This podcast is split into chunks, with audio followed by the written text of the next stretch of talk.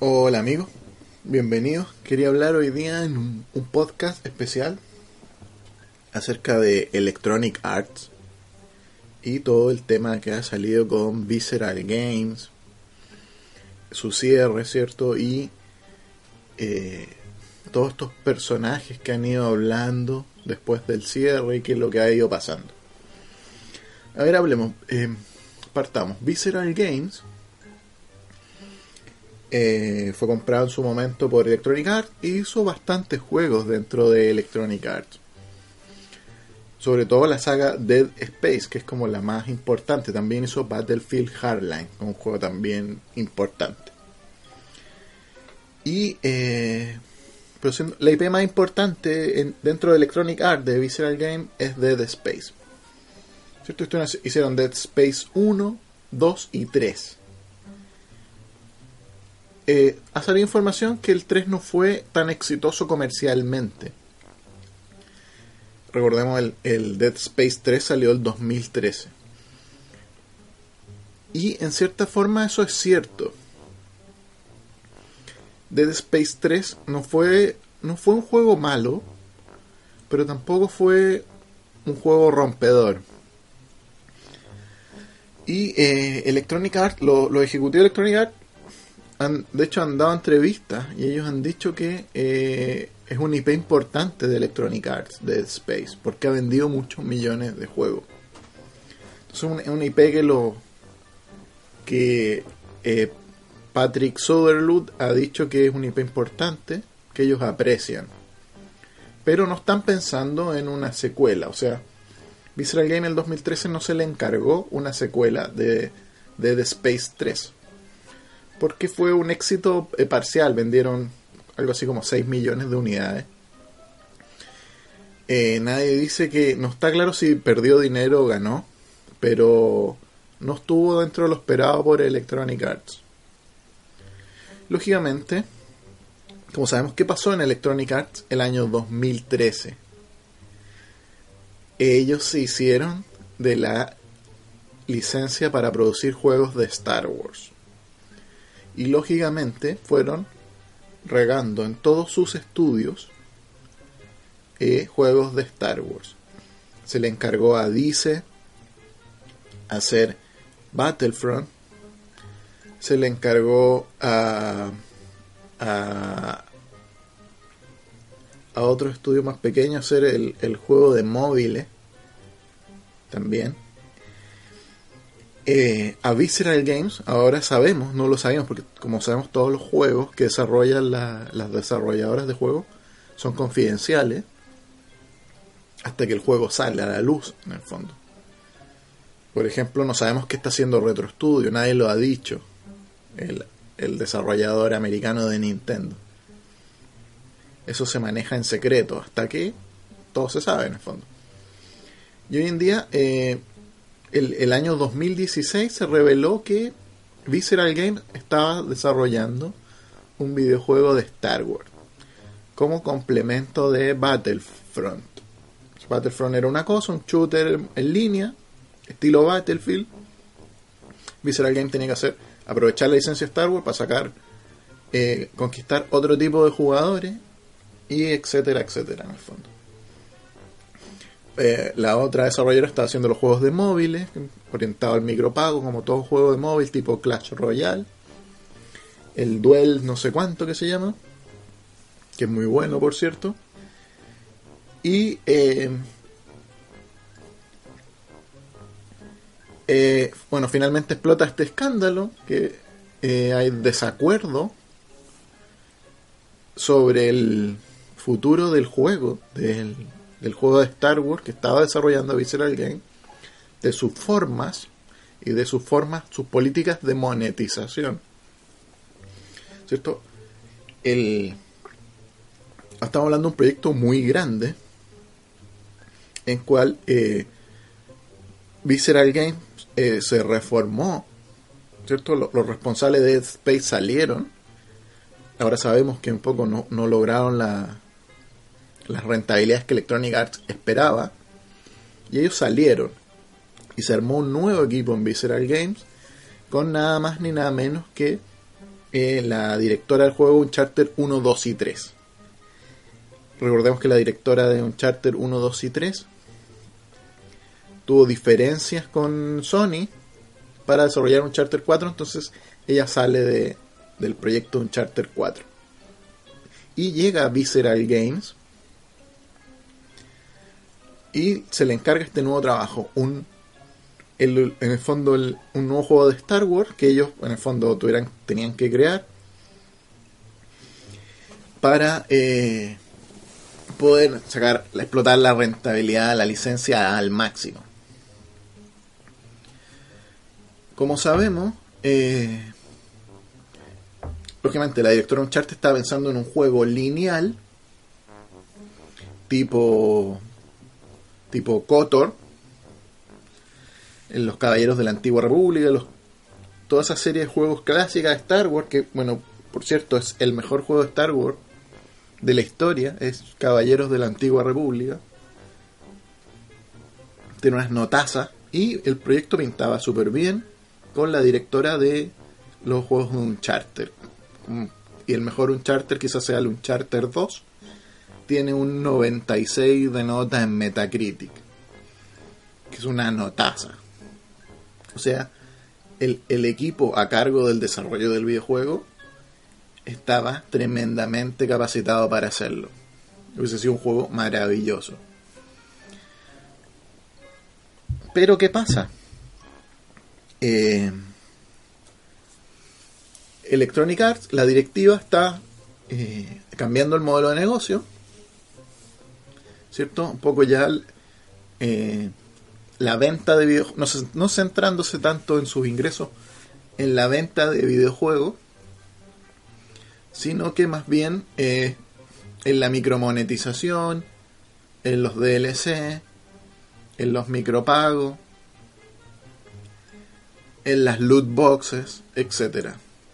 En fondo quieren hacer ellos un un juego como hoy en día, como en su momento fue Destiny, como hoy en día es, CSGO, como es Overwatch, digamos. Que la competencia lo tiene, Activision. Y eh, esperan ellos vender, ganar eh, por esas fuentes de ingreso, en el fondo, que son aparentemente son mayores que la venta de videojuegos. Porque recordaremos, por ejemplo, eh, eh, por ejemplo, Overwatch, que es un juego muy popular hoy en día. El, gasto de marketing para vender un juego es muy alto. Entonces, una vez que el juego se vende, ya no hay más gasto en marketing, es mínimo. Y eh, todo el mundo que está jugando te sigue comprando, te sigue comprando las loot box, te sigue comprando los DLC, y te sigue comprando los micropagos, etcétera. Y en el fondo Electronic Arts eh, busca incentivar, ¿cierto? Activision también, incentivar esta, estos gastos menores, digamos. Eh, incentivarlo en, en, modo que el juego esté construido para que en el fondo te, tengas que tú estar obligado a hacer estas microtransacciones. Es lo que se llama el modelo pay to win, en el fondo, que en la medida que no pagues, no puedas ganar, que hoy en día un poco lo, lo que se está viendo en FIFA, lo que se está viendo en, otros tipos de juegos. En el fondo que tú puedas jugar y tengas monedas del juego, pero que para hacerte con las monedas del juego suficiente, tengas que jugar unas 500 horas, que digamos, que nadie las tiene, digamos. Entonces, si tú no quieres jugarte estas 500, 600, 700 horas que ellos estiman, tengas que pagar para conseguir más rápido el desarrollo. O políticas de ese tipo. O como puede hacer... Em, eh, tú no has, no has comprado ningún DLC, ni microtransacción, ni loot box. Entonces tú vas al, al online y te revientan. Te revientan porque tienen los que sí compraron loot box te, se los emparejan contigo y las armas son eh, otra cosa, digamos. Entonces tú te metes ahí y te revientan en dos segundos. Entonces el que no paga, no disfruta, no gana. Y por ese lado va la industria hoy en día, eh, lo estamos viendo con Activision y Electronic Arts, quiere ir en esa dirección. Lógicamente, eh, la directora de del juego de Star Wars lineal, de Visceral Games, no, eh, no estaba de acuerdo con esa política. Ella quería hacer un juego más tradicional, algo que pudiera ganar un GOTY, un juego lineal, largo, inmersivo, con un gameplay exquisito, etcétera, que todo el mundo alabase y que sin duda hubiese sido un, un, juego del año, por así decirlo. Pero Electronic Arts no le interesa eso, quiere un juego eh, más reciclable, por así decirlo, un tipo GTA V, tipo Overwatch, tipo Destiny. Un juego más mundo abierto, eh, que tú puedas volver mucho, que puedas hacer microtransacciones, que puedas comprarte las loot box, etc. Y el juego no está orientado a ese, a ese nivel. Entonces, ¿qué pasó? Entonces, Visceral Game, eh, Electronic eh, cancela el proyecto del videojuego, cierra, o sea, no cancela el juego, sino que eh, cierra Visceral Games, el juego queda a cargo de otro estudio y de otra persona, para que convierta este juego en lo que Electronic Arts quiere. En Electronic Arts Vancouver se fue. Y de manera de mandar una señal clara a todos los otros estudios de Electronic Arts, que deben ser como 40, cierran Visceral Games. La señal es clara. El que no está de acuerdo con nuestras políticas, chao. Se va. Así de simple. Y da lo mismo como se llame ni qué juego haya hecho antes. Da lo mismo si hizo sacó un 10, un juego de 10, un juego de 12. Eh, no nos importa. Aquí la política de monetización es la política más importante. Y eso es lo que ha ocurrido, digamos. No es otro misterio. Fondo, no tiene nada que ver con Dead Space. Que a Dead Space le haya ido mal o bien. No pasa por ahí el cierre de Visceral Games. Es cierto que hay un un ex empleado de Visceral Games que está hoy día en Bethesda que ha hablado y dijo que, qué sé yo, eh, claro, que el desarrollo del videojuego había costado 60 millones de dólares y habían vendido 4 millones de unidades y, que quizás no se ha pagado realmente el videojuego. Puede ser, digamos. Pero el videojuego fue 2013. Tú no esperas 5 años a ver si el juego es rentable para, para tomar una decisión de ese tipo. Porque esos 5 años eh, pierdes dinero, digamos. Entonces la, decisión viene por este otro lado, que es no estar de acuerdo en las políticas de monetización. Entonces Visceral Games se cierra y se manda una señal clara a todos nuestros otros estudios en Electronic Arts de que el que no está alineado aquí con la política de monetización se va a ir. Se llame como se llame en la industria de los videojuegos.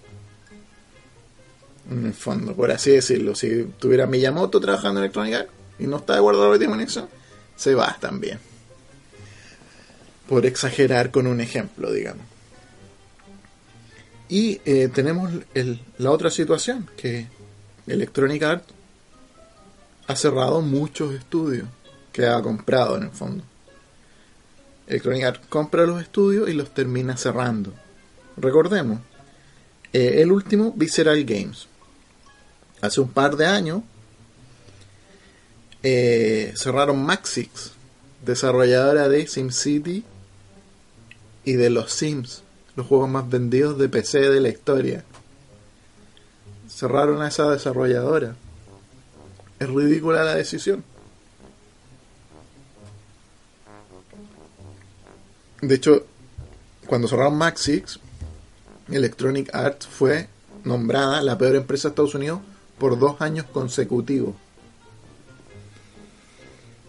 También un estudio Bullfrog. Bullfrog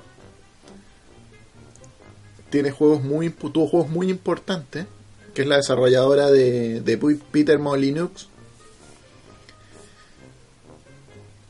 que hacía eh, el juego, el primer juego que hicieron fue Populus, después hicieron eh, Theme Park, que tú hacías tus propios parques temáticos, tuvo bastante de moda ese juego, fue bastante conocido a nivel mundial, y también el videojuego Theme Hospital, eran tipo simuladores de,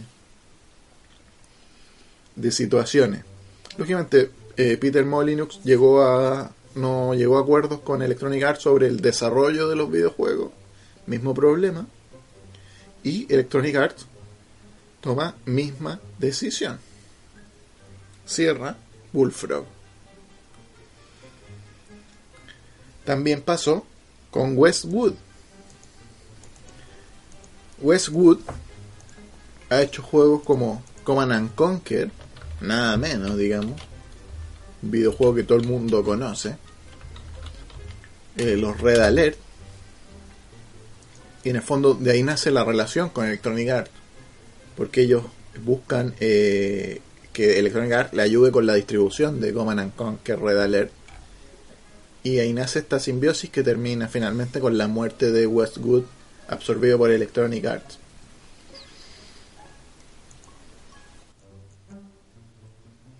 También cerra Black Box. Estudio importante. Antes lo hizo con DreamWorks. DreamWorks era tremendo estudio de desarrollo de videojuegos. Eh, por ejemplo, hicieron el Medalla de Honor, los Medalla de Honor de PlayStation el estudio también antes Origin, que hoy en día reciclaron el nombre para hacer su tienda virtual. Eh, Playfish, Pandemic, Phenomic, Mythic y NuFX. 12, 13 estudios ya encerrados. Sabemos que comprar para cerrar es una práctica que se utiliza en la industria y la ha hecho, por ejemplo, principalmente, se usa mucho en las gigantes tecnológicas lo ha usado, por ejemplo, Microsoft. Cualquier amenaza de software, ellos iban y la compraban simplemente para evitarse la amenaza. Eh, el último caso que lo ha hecho Microsoft es Live Loop.